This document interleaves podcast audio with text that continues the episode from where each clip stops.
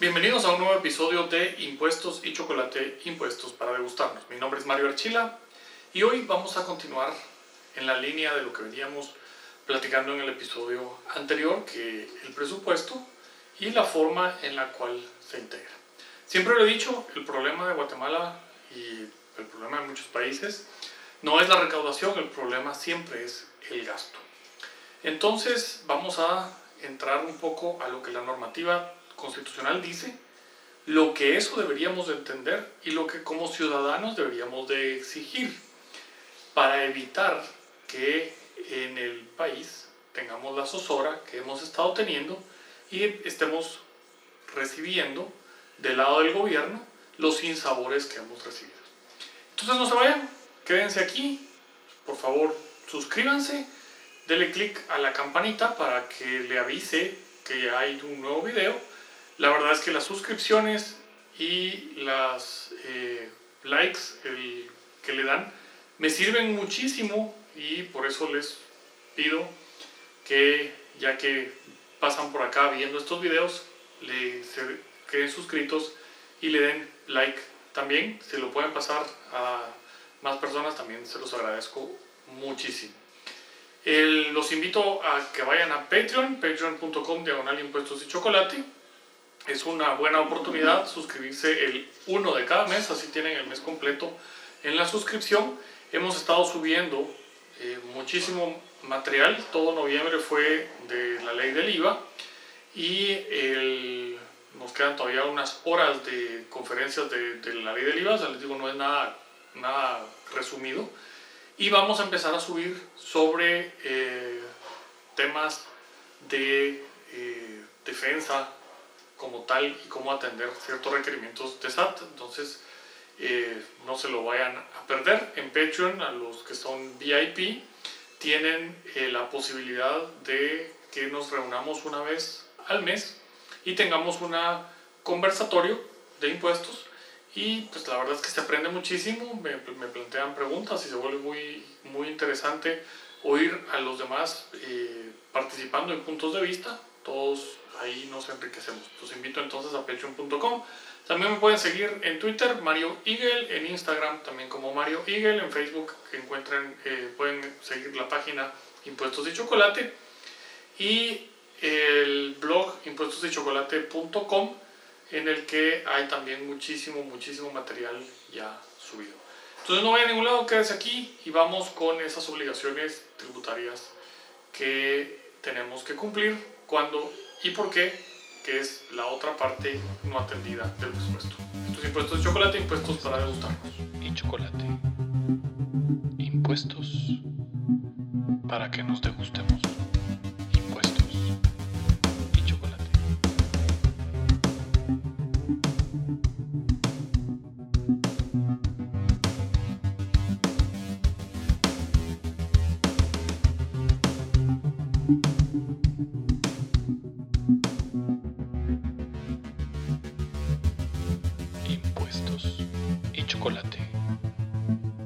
Impuestos. Pues bueno. Para que nos. Así como así, entremos de lleno al asunto que nos eh, compete hoy. Voy a hacer un par de citas solo para darle forma a la idea que se tiene. El salvaje que en nosotros persiste sigue considerando bueno lo que era tal en el grupo humano reducido. La gran sociedad, sin embargo, no solo debe abstenerse de imponer tal tipo de soluciones, ni siquiera debe permitir que grupo especial alguno le imponga. Una sociedad abierta y pacífica solo es viable si se renuncia a crear el tipo de solidaridad que en el pequeño grupo prevalece, es decir, a obrar con arreglo al principio según el cual, para que la gente conviva pacíficamente, todos deben coincidir en cuanto a los fines. Se trata de una concepción que lleva indefectiblemente a la identificación de la política con la dicotomía amigo-enemigo. Y no otro ha sido el lema enarbolado por cuantos dictadores ha habido. Este mismo autor nos dice la perniciosa idea según la cual todas las necesidades públicas deben ser satisfechas por organizaciones de tipo coercitivo, así como que todos los medios económicos que los ciudadanos deseen dedicar a las necesidades de carácter colectivo deban estar bajo el control gubernamental es totalmente incompatible con los principios que sustentan una comunidad libre. Y la tercera cita nos dice, significa solo que en una sociedad de hombres libres, al ser voluntaria la pertenencia a tales grupos, no debe existir poder alguno que imponga normas particulares. En una sociedad así estructurada resulta de la mayor importancia distinguir entre las normas morales, que no precisan ser impuestas, y las jurídicas, cuyo cumplimiento es coactivamente exigido. Pues esto de preámbulo, estas tres citas son de Friedrich von Hayek en el libro Derecho, Legislación y Libertad, volúmenes 2 y 3. Y como podemos ver, pues la, eh, esa dicotomía entre cumplir la solidaridad entendida como las necesidades de un grupo pequeño impuesta a través del gobierno, ha sido siempre el lema de los dictadores. Y también nos distingue Hayek entre las normas jurídicas y las normas morales. Las normas morales no son impuestas coercitivamente. Entonces, siempre me dicen, es que lo moral es pagar impuestos. No, no es moral pagar impuestos, es jurídico pagar impuestos la norma moral indicaría que, que, debo resistirme a pagar impuestos en el momento en el que del lado gubernamental se está violando el pacto. recordemos que el derecho tributario surge en una serie de eventos. Eh, ahí les recomiendo el video de Lady Godiva y Batman, que les dejaré por ahí. El, creo que aquí o aquí va a salir el, el link para que puedan ir a ese video. Pero el derecho tributario surge de una serie de eventos, de momentos históricos en los cuales la gente se resiste a pagar tributos al soberano. Y esa resistencia lo lleva a consecuencias revolucionarias en el sentido de rebeliones con las cuales se limita el ejercicio del poder y se limita el, el ámbito del poder y se llega a ciertos principios, dentro de ellos el consentimiento. El, no taxation without representation como lema de la Revolución Americana es lo que recoge nuestra constitución en parte dentro de la constitución en el 239, cuando le da la atribución al Congreso de la República para que establezca impuestos, arbitrios, contribuciones especiales conforme a necesidades del Estado y de acuerdo a equidad y justicia tributaria, dice esa primera oración del artículo 239. Pero este, este artículo viene de ese lema, no taxation without representation, y ese no taxation without representation viene a su vez de la Carta Magna inglesa en la cual se crea el Parlamento para, como primera función, darle ese consentimiento al rey respecto a las cargas impositivas que le está exigiendo a eh, los súbditos de la corona. Y estos súbditos entonces aceptan que Juan sin tierra les coloque cargas impositivas cuando ellos dan su consentimiento a través del Parlamento.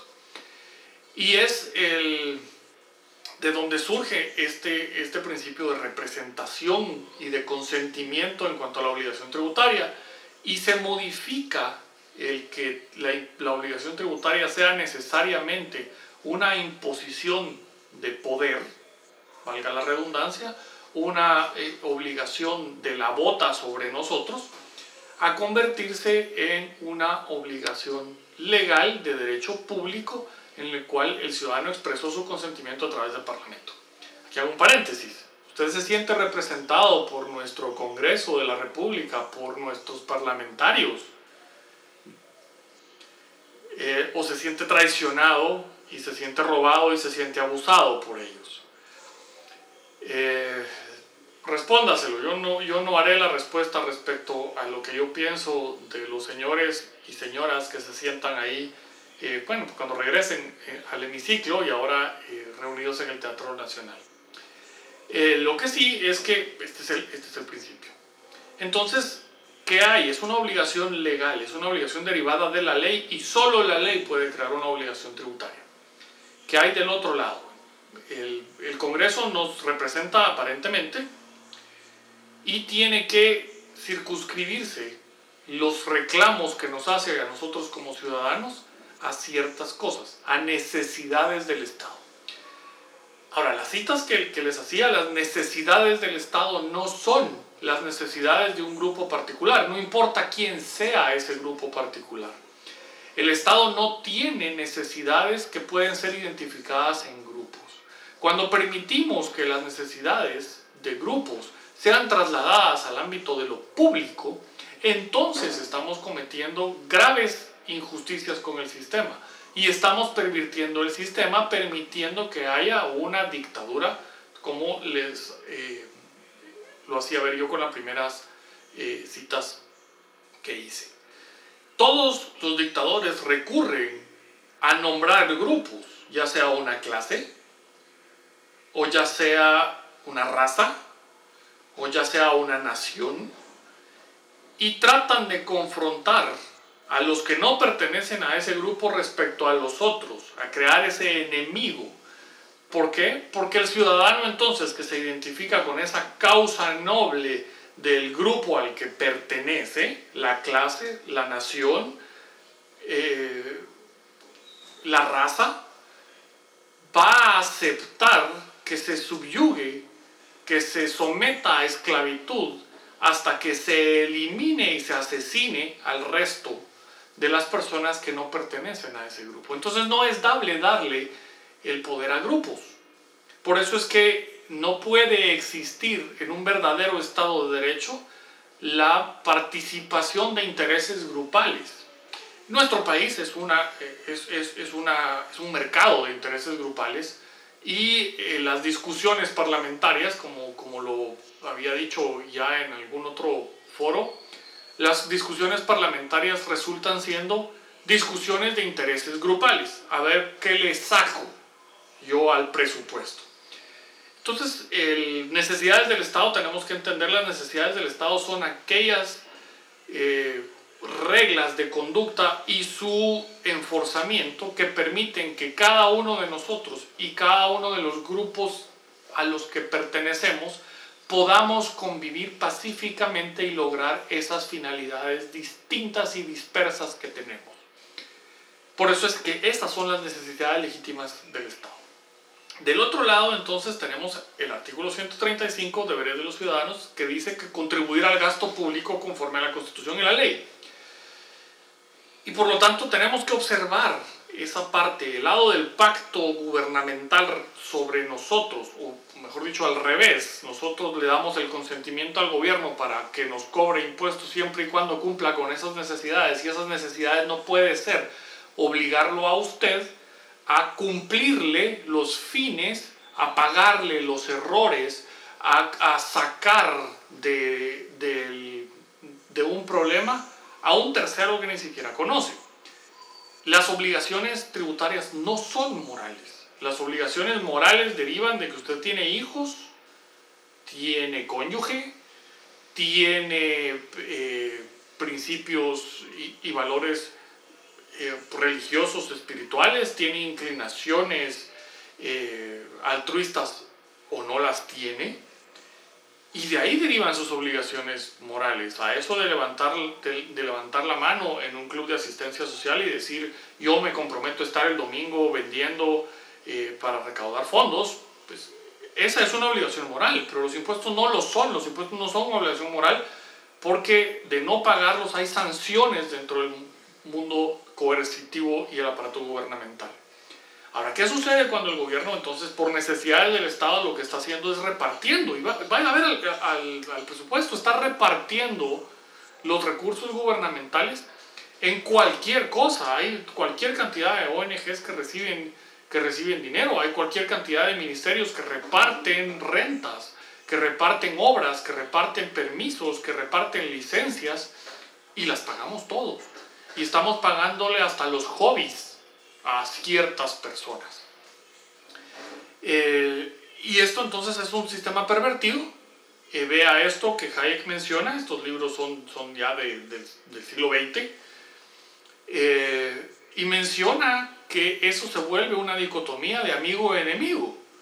Yo acepto esos fines, soy amigo, yo no acepto esos fines, soy enemigo, y lo que estamos es en una lucha constante cuando a todos, a todos nos interesa que lo que cada uno se fija como fines sea respetado por el otro y que ninguno sea utilizado como medio para que otro cumpla con sus fines.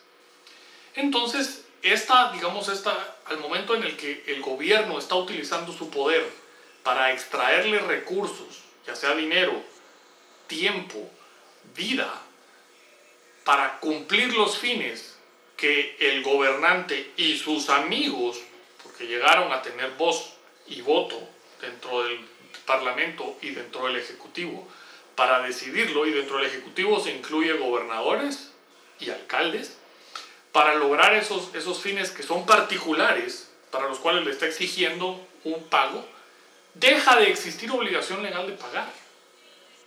Y vean que la Constitución es lo que dice conforme a necesidades del Estado. Si no estamos entendiendo las necesidades del Estado como esa normativa general y abstracta que nos permite a cada uno conseguir nuestros propios fines eh, individuales o de los grupos pequeños a los que pertenecemos dentro de este mundo que llamamos sociedad, entonces nos están utilizando como mecanismos y, y eso quiere decir que nos está esclavizando tributariamente dentro del sistema y nos está haciendo imperativo pagar algo que legalmente no tiene causa y no deberíamos de estar cubriendo.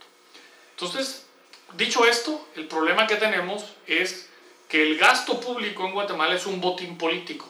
Un botín político al que se suben ONGs, al que se suben grupos de presión, sean eh, con fines eh, no lucrativos y fines solidarios y de asistencia, como fines empresariales, gremiales y de cualquier otro tipo de índole, que son grupos a los que probablemente usted no pertenece y va a encontrar que está en otros donde usted está de acuerdo con lo que están haciendo y va a ser enemigo de unos y amigo de otros, cuando el marco constitucional y legal debería de permitir un trato igual y que como dice eh, nuestra constitución, el fin último es la persona, en esta, en esta sociedad.